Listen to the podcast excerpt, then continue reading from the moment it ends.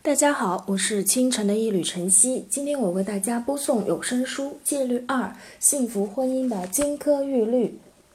戒律十四：夫妻吵架是门艺术。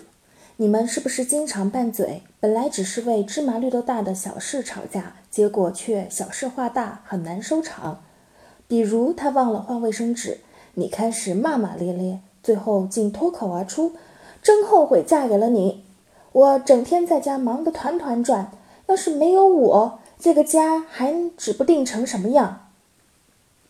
实际上，每次吵架最后都会变成你数落他的特缺点和错误，比如他总是在你生日过了一个月之后才不给你买生日礼物；上次度假他忘记预订酒店，不管怎么提醒他总是忘记倒垃圾、支付账单等。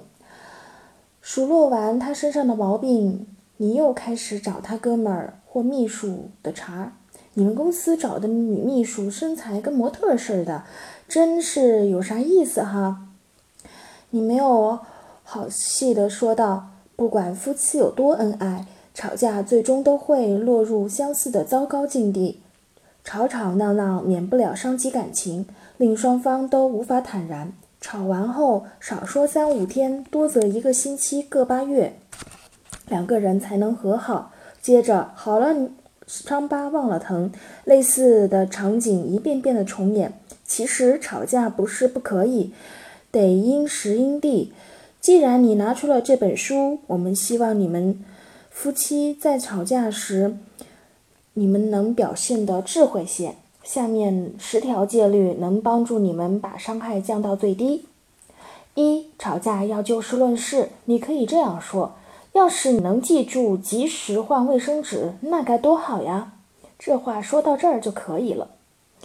二、但凡有一方扯到了别的话题，赶紧叫停。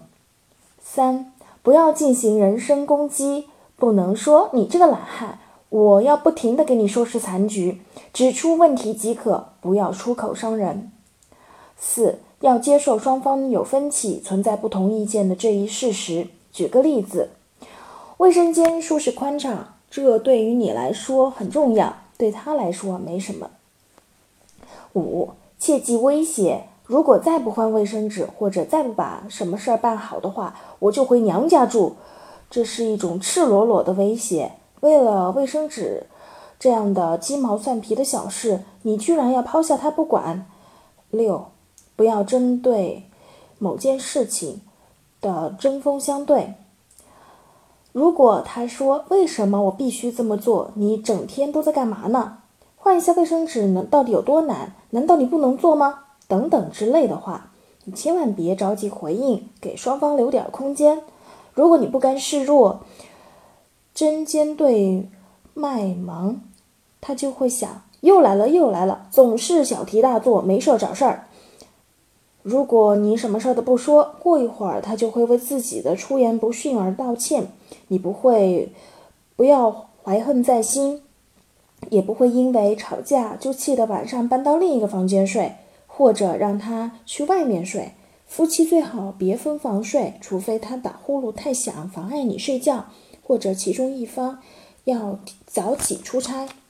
七、转移注意力，出去散散步，透透气，或者打个电话给朋友。想一想，如果不跟他吵架的话，我们俩现在应该都干些什么呢？想到这儿，你们该干嘛就该干嘛吧。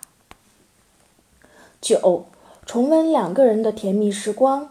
十、想一想，这有什么大不了的呀？算了，如果下次你丈夫还没有换卫生纸，你就自己动手换。没有什么话是不可以说出来的，什么话都别说。其实你丈夫已经干了好多别的事儿，倒垃圾，还有还房贷、付账单、修车等等，他可没指望你干这些，自己默默干完了，没告诉你，所以都算了吧。生活本来就不公平，别像会计师一样，总是算计着他干了多少，你干了多少，你对不起他几次，他对不起你几次，所有的事情到最后都扯平了。你肯定有不少这样的朋友，某一阵子你对不起他，另一阵子他对不起你多一些。婚姻也是如此，没有什么可计较的，最后都化为云淡风轻。